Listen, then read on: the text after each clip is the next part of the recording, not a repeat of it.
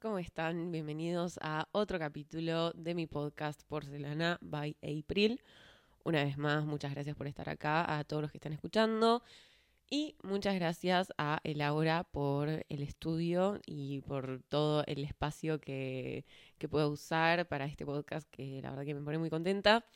Quiero decir que ya tengo dos personas que arrancaron su podcast acá. Me acabo de enterar de que se sumó una más, así que me pone súper contenta. O sea, dos personas allegadas, ¿no?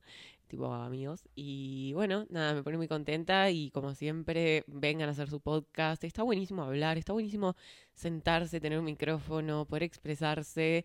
Y la verdad que para mí esto es una especie de catarsis. así que está buenísimo.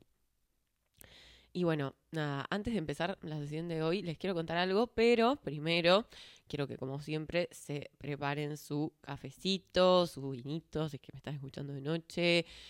Lo que quieran tomar, se lo preparan y vamos a charlar un ratito. Pero bueno, lo que les quiero contar antes del tema de hoy es que retomé terapia. Porque yo sé que hablo de esto, me, aplauden. sé que era bastante necesario que retome terapia.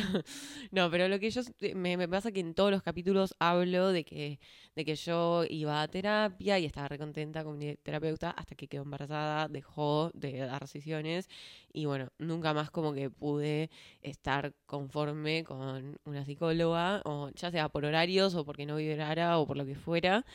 Así que nada, retomé, retomé terapia, estoy muy contenta. Em, o sea, en realidad tuve solo una sesión, pero como que me di cuenta que me gustó mucho la, mina, porque encima era referida de, o sea, la que me lo recomendó era mi psicóloga anterior, entonces como que me di cuenta que tienen como la misma manera de terapizar. Ah, no sé qué palabra se usa. Pero bueno, nada, les quería contar eso porque para mí ustedes son como mis amigos, así que les cuento cosas. Y bueno, ah, y otra cosa es que estoy yendo cada 15 días y mi idea es ir cada un mes, o sea, como que no es que estoy tipo en proceso en serio terapia, pero me gusta ir, charlar, analizarme un poquito. Nunca, nunca está de más. Y aparte está muy relacionado con, con el tema que vamos a hablar hoy, que es el overthinking, o sea, sobrepensar. Esto eh, se habla en todos lados y creo que es una cuestión muy eh, de esta generación, como que siento que esta generación, de la mano de, de, estar todo el tiempo expuestos a tantos estímulos, a tantas cosas, a tanta información, como que eso genera ansiedad y bueno, parte de la ansiedad justamente eh, es sobrepensar. Pero bueno, como que no quiero tampoco, como que ya hice un capítulo de ansiedad, no quiero ligar el sobrepensar exclusivamente a la ansiedad, porque bueno, como ya sabrán, la ansiedad no es solamente sobrepensar. Puede, puede que si estás sobrepensando tengas ansiedad, pero digo, la ansiedad va de la mano de un montón de cosas que, bueno, no necesariamente quiere decir que si sobrepensás tenés ansiedad, eh, digamos, como que te tengan que diagnosticar ansiedad, ¿no? Entonces, quiero hablar en particular sobre el sobrepensar, sobre el sobrepensar una decisión, sobre el sobrepensar algo que hiciste, si no sabes si estuvo bien o no, sobrepensar, por ejemplo, si comprarte un vestido o no, porque no sabes si te gusta cómo te queda, sobrepensar el almuerzo, sobrepensar a futuro, por ejemplo, eh, digamos, sobre si va a pasar algo, si va a pasar algo malo. Vieron que medio como que la cabeza de uno siempre tiende a pensar, una persona que sobrepiensa siempre tiende a pensar que va a pasar lo peor del mundo. Bueno, lo quiero llevar un poco por ese lado y eh, quiero abrir con un tema en particular que me interesa mucho, mucho, mucho y creo que a más de una, y ahora van a entender por qué estoy hablando en, en género femenino, a más de una le va a servir mucho escuchar esto, o no sé si escuchar esto, pero digamos, hablar el tema, poner el tema sobre la mesa. Lo que quiero hablar en, principio ahora para abrir este tema es sobre el famoso presentimiento de mujer. ¿Vieron cuando generalmente está ligado a, infidelidades, pero en realidad está, ligado a todo?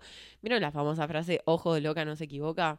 Bueno, yo hace poco empecé a hablar de estos temas con, amigas o lo empecé a ver por redes y claro, como que siento que, que, con el tiempo se asume que si una mujer tiene un mal presentimiento, ese presentimiento es cierto y es porque las mujeres tenemos un tercer ojo, somos brujas, no sé, no sé cuál es la explicación, pero, pero no sé, si vos pensás que que tu novio te está cagando, bueno, te está cagando porque vos lo pensás y tenés un mal presentimiento. Y siento que eso genera una angustia y muchas veces, si bien no descreo en absoluto de, digamos, de los instintos y, y todo eso, muchas veces hay que diferenciar instinto de ansiedad o instinto de justamente sobrepensamiento.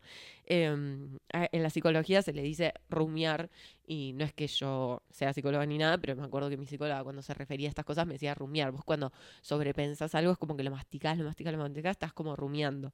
Eh, entonces, bueno, nada, me, me parece súper interesante como poder hacer el análisis de tipo, che, yo tengo un mal presentimiento o simplemente soy una overthinker y pienso que va a pasar siempre lo peor, entonces obviamente que, que tu solución es tipo, ay, no, no, es un mal presentimiento. Y tipo, no, reina, simplemente te estás imaginando lo peor porque así funciona tu cabeza. Entonces, nada, si estás del otro lado escuchando esto, imaginándote lo peor, bueno, quizá esta sea una señal de que está todo bien, de que no está pasando nada malo y es simplemente tu cabeza comiéndote y queriéndosela hacer pasar mal.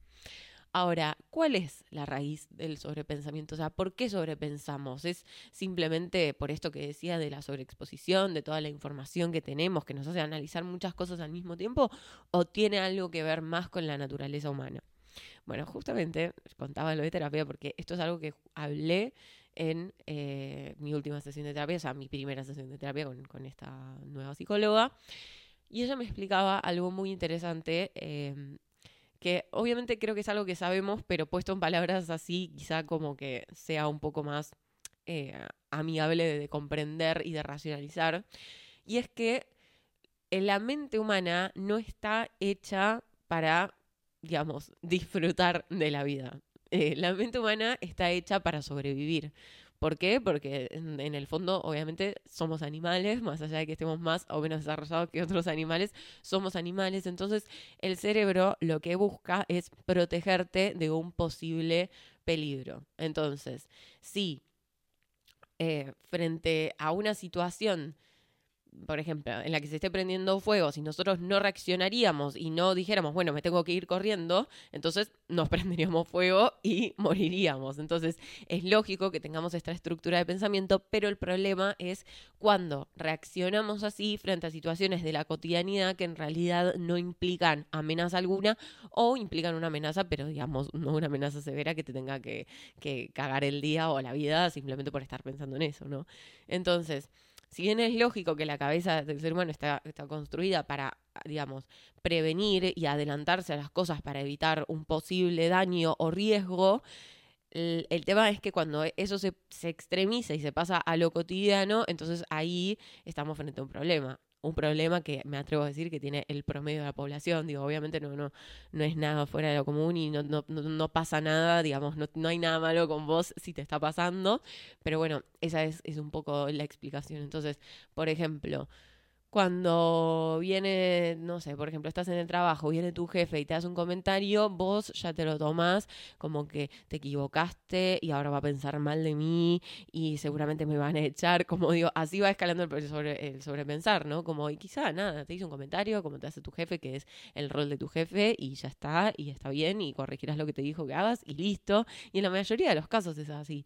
Pero justamente está ese miedo que es el que como que nos paraliza y nos quiere hacer que nos anticipemos de, de, todas las opciones posibles, ¿no? Como que a mí, por ejemplo, me pasa que cuando me agarro un pensamiento, y creo que le debe pasar a un montón de gente si se ponen a pensar cómo funciona su cabeza, cuando me agarro un pensamiento, por ejemplo, de, no sé, por ejemplo, yo ahora eh, rindo un examen y tengo miedo de que me vaya mal en un examen.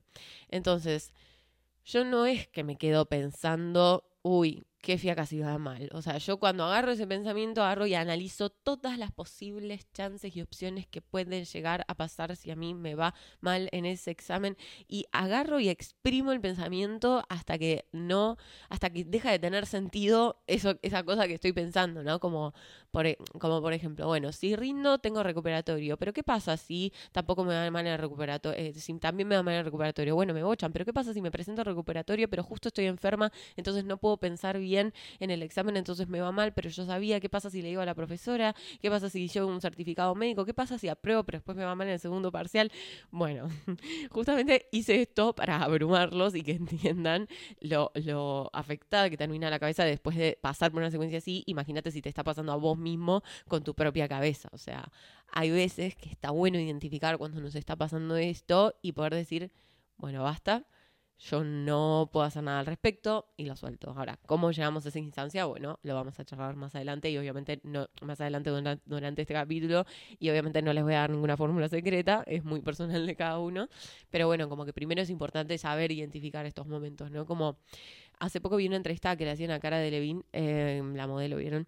Y ella decía que que igual ella hablaba más de la ansiedad, pero bueno, decía como que había veces que su cabeza pensaba más rápido de lo que ella podía llegar a comprender, como que no podía manejar la velocidad de sus pensamientos. Y si bien esto es algo súper extremo, es algo que pasa también.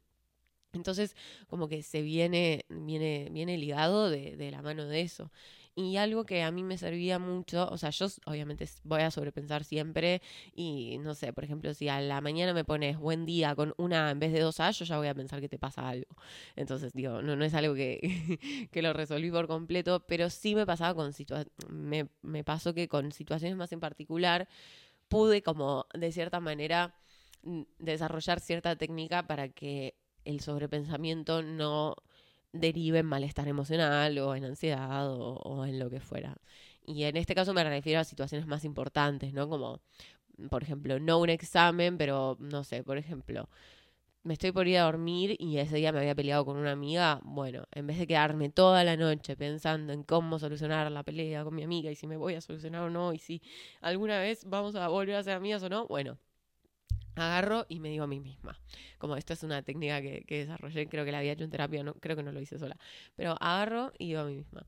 Eh, ¿Dónde estás? Estoy en mi cuarto, en mi cama. Ok, ¿qué hora es? Las 11 de la noche. ¿Qué día es? Miércoles. Y me hago la pregunta de, ok, hoy, en tu casa, en la cama, a las 11 de la noche un miércoles, ¿podés hacer algo al respecto? No. Bueno, entonces ándate a dormir. Y es como que parece una boludez, pero no es una boludez porque en el fondo lo que está buscando la cabeza cuando sobrepiensa es solucionar el problema, es anticiparte al problema o solucionar el problema que ya se dio. Entonces, cuando vos te das cuenta que no estás eh, capacitado como para solucionar el problema en ese momento y lugar, entonces lo soltás. Lleva un montón de práctica y lleva em, también mm, como mucha adaptación personal, ¿no? Como que quizá a otro le sirve hacer otra cosa del estilo, pero, pero como que tiene sentido por eso, como vos agarrás y decís, bueno, yo que estoy tratando de hacerlo, solucionarlo, ok, ¿puedo solucionarlo? No puedo solucionarlo, listo, me voy a dormir, mañana será un nuevo día y lo solucionaré también como está esta, esta famosa frase que, que como que yo medio me guié con esa filosofía toda la vida de tipo, ok, tengo un problema, ok, ¿cuál es tu problema? Bueno, tal problema. ¿Pasó el problema? Sí, ya pasó. ¿Podés hacer algo al respecto? Y no podés hacer nada al respecto. Bueno, entonces ya está. ¿Por qué te preocupas? Ya pasó. Y, y hay otra que eh, es como, bueno, cuando viene un problema futuro, ¿no? Como, che, ¿esto puede salir bien o mal? Y no sé, bueno, entonces, si sale bien, buenísimo. Si sale mal, ¿podés hacer al respecto? No. Y bueno, entonces pasará lo que tenga que pasar. Obviamente, de nuevo, esto es algo muy particular y, y, y, se maneja a distintas personas en, en cada uno y, no quiere decir que las cosas no te puedan afectar y, está bien y está bueno que, que, te permitas afectarte, pero yo estoy hablando en particular cuando no podemos soltar un pensamiento a la noche eh, que, que, bueno, está, está bueno la verdad poder por lo menos en ese momento, eh, agarrar y decir, bueno, hasta acá llegué pensando y hasta acá llegué sobreanalizando. Y hablando de eso, eh, es muy importante también saber, yo antes no me daba cuenta, pero la mañana y la noche son momentos eh, en los que uno está más predispuesto a sobrepensar. ¿Por qué? Porque no sé explicarlo bien técnicamente, pero como que nuestras capacidades cognitivas están como en su punto más bajo y está tomando más como que toma más presencia el inconsciente, más que nada la noche, uno no está consciente, está inconsciente, entonces como que ahí es cuando toda, eh, toda la estructura razonal de la cabeza, que, que uno razonablemente sabe que no va a pasar lo peor, pero inconscientemente no, entonces cuando baja esa estructura eh, racional, viene el inconsciente y te viene a decir, ay, va a pasar lo peor, no sé qué, no sé qué, bueno, entonces también está bueno saber tipo, che, estoy sobrepensando, pero acá es de noche, no puede tener un poco que ver con eso también. O estoy sobrepensando, no, pero acá me estoy recién despertándome, no puede ser con eso. Y, esto igual creo que va más, esto sí va más dirigido a las personas que tienen ansiedad. Em, porque es como un estado constante, ¿no? En el que, en el que uno vive, lamentablemente. Pero bueno, eh, ya hablé de esto en otros capítulos y es algo que se puede súper em, lidiar con eso y se puede superar y, bueno, nada, buenísimo, hoy en día me río, pero, pero bueno, también está bueno eso como saber identificar los, los puntos débiles de, de esos momentos como para poder poner sobre la bandeja y decir, bueno, qué es real y qué no, ¿no? Hace poco charlábamos con una amiga, fue tremendo porque, bueno, cuento esta situación, no voy a decir su nombre ni nada y no, no voy a especificar, pero bueno, ella la semana pasada vino a mi casa y yo le conté un problema que estaba teniendo. Le digo, amiga, me pasó esto, esto, esto y esto. Y ella agarra y me dice, bueno, amiga, me dice, date cuenta que te estás armando toda una situación en la cabeza que no es, tranquilízate, vos sabes que no es así, a mí me pasó lo mismo, no sé qué. Y le digo, ay, amiga, le digo, la verdad, me re ayudó a hablar con vos, eh, tenés razón, necesitaba alguien que me saque de ese clic, porque claro, yo estaba adentro de mi cabeza generando algo que no era. Bueno, cuestión, pasa esa situación, pasa la semana, yo tranquila, contenta que se había solucionado mi problema, no sé qué. Y hoy me manda un audio, me manda como dos, tres audios de dos minutos. Y fue tremendo porque me estaba contando exactamente, o sea, le había pasado lo mismo que me había pasado a mí hace una semana, solo que esta vez le había pasado a ella y la que estaba sobrepensando era ella. Entonces, literalmente, cuando yo le contesto el audio, le digo, amiga, le digo, primero me estoy riendo porque nos pasó lo mismo, es una semana de diferencia. Pero le digo, segundo, este es el momento en el que tenés que agarrar y tomar exactamente el consejo que me diste a mí la semana pasada, pero aplicártelo a vos. Y le dije, mira qué loco, cómo todo eso que me dijiste de vos estás pensando eso simplemente porque te metiste dentro de tu cabeza y te estás en una situación sola, ahora te está pasando a vos. Y justamente yo puedo ver desde afuera, porque no me estoy haciendo la cabeza, que estás sobrepensando y que estás sobreanalizando y que está todo bien y que te estás comiendo una película que no es.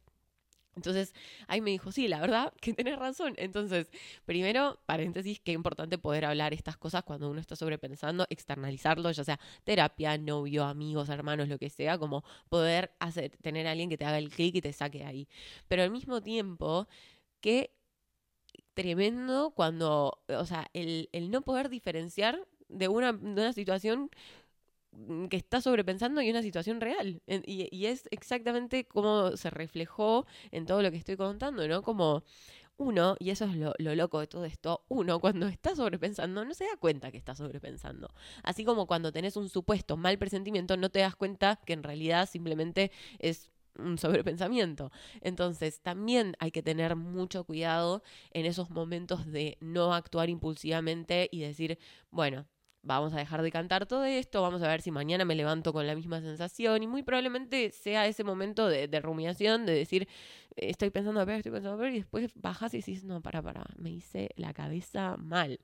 Y no siempre vas a necesitar que una persona te saque de eso, de hecho para mí lo mejor es aprender a, sacarte a vos mismo de eso, al menos en situaciones como más importantes, pero, pero hay que tener eso en cuenta también, porque yo siempre digo esto, y, y también lo hablé en el capítulo de ansiedad, como cuando uno está pensando algo que no es, vos pensás que es, o sea, vos, o sea, en ese momento ni loca se te ocurre que no es así, porque si no, no lo estarías pensando. Entonces, como también saber identificar esos momentos y cuando estás pasando por eso, hacerte las preguntas de, che, ¿esto de verdad es así? ¿De verdad tiene chances de pasar esto? A ver, ¿qué opina mi amigo? ¿Qué opina mi novio? ¿Qué opina mi familia? Y de nuevo, es de noche, tengo sueño, estoy vulnerable, pasó algo que me hizo estar sensible, tuve una pesadilla. A mí muchas veces me pasa que me levanto y tuve pesadillas y empiezo a pensar lo peor de todo porque es horrible. Como, esas son como preguntas disparadoras que posta te pueden ayudar a, salir de, ese mal momento.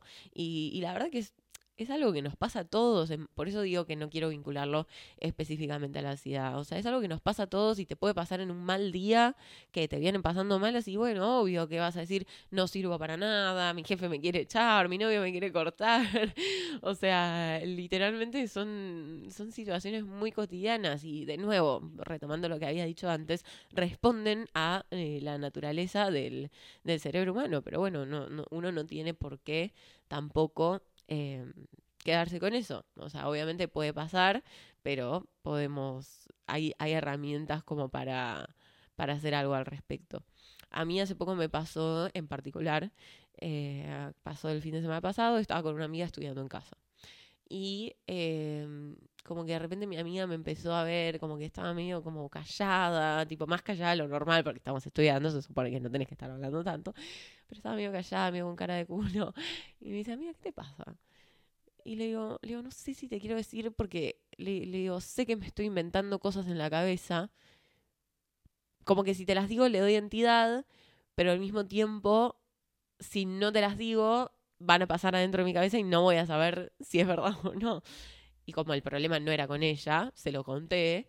Y de nuevo me dijo, como que ella me hizo ver otra perspectiva y, me di cuenta de tipo, claro, no, o sea, estoy adentro de mi cabeza. Y en esos momentos como que a mí, mm, no sé, em, del otro lado, las personas que están escuchando, cada uno tiene una situación particular, pero a mí personalmente me pasa que tiendo a confiar muy poco en las otras personas para contarle las cosas. Y esto ya lo hablé en psicología también, en psicología, en, la psicóloga. Y no es que desconfío en el sentido de que no me vayan a poder eh, contener o que vayan a, contar lo que les estoy diciendo o que no me quieran. Digo, no va por ese lado pero sí va por el lado de, no, si yo tengo un problema, yo soy la única que sabe cómo solucionarlo, el otro no, me, no va a saber qué decirme ni cómo solucionarlo. Y, entonces justamente es parte de eso, de, de, entrar en mi cabeza y pensar que como yo tengo razón y yo solo sé cómo solucionarlo, no acudís al resto y entras dentro de esa espiral que, bueno, tiene que ver con también como tener todo controlado y como vos sabes únicamente cómo manejar las cosas. Pero cuando finalmente digo, bueno, no, le voy a pedir opinión a alguien, generalmente siempre eh, me terminan ayudando un montón porque justamente la opinión de otra persona es una otra persona que no está sobrepensando y que además puede ver las cosas desde una perspectiva mucho más fría que, que las estás viendo vos. Entonces, bueno, ese día eh, que yo hablé con mi amiga, yo estaba por hacer algo y por suerte no lo hice porque hubiese estado muy mal porque era producto de, mi sobrepensamiento, ¿no? Entonces, bueno, me parece que no sé, que está bueno también como para... Es, es un acto de, de, quererse a uno mismo, ¿no? Como dudar de todas las cosas horribles que, que estamos pensando. Como, como date el beneficio de la duda. ¿Por qué tenés que asumir lo peor? ¿Por qué tenés que asumir que, que la vas a cagar, que, que te van a echar, que te vas a pelear con tu novio o lo que sea. O sea, ¿por qué, ¿por qué todas las cosas malas te tendrían que pasar a vos? O sea, también tiene que ver mucho eh, al menos en lo que es laboral, con el síndrome del impostor, ¿no? Como, ¿por qué pensás que no tenés derecho o no te mereces que te vaya bien en el trabajo, en la facultad, en la vida? O sea, ¿por qué pensás que no deberías ser exitoso? ¿Por qué no te crees capaz?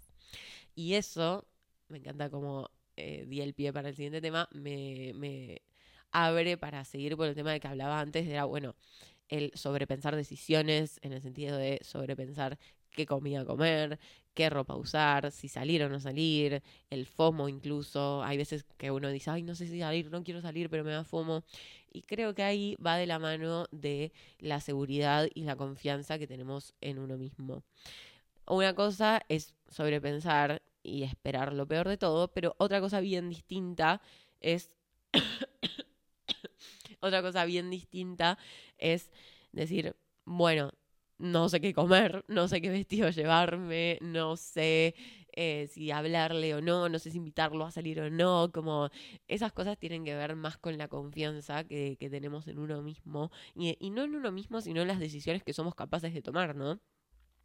Por eso al mismo tiempo digo que, bueno, en realidad está todo vinculado, porque si también pensamos que nos va a pasar, sobrepensamos en que nos va a pasar lo peor y vamos a hacer todo mal, bueno, también tiene que ver con una falta de confianza en vos mismo, en que va a estar todo bien y que te mereces que esté todo bien, ¿no?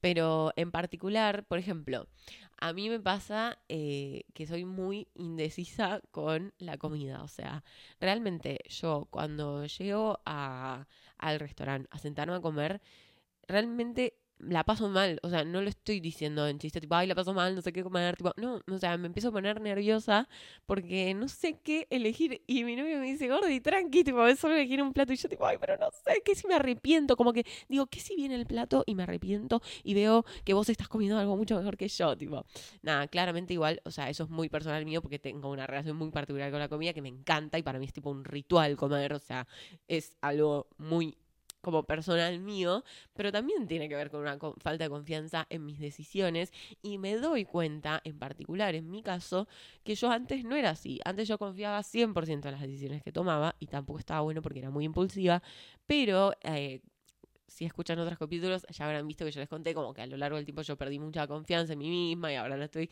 recuperando, bla, bla, bla, pero digo, me doy cuenta que desde que me puse más insegura empecé a confiar menos de mis decisiones.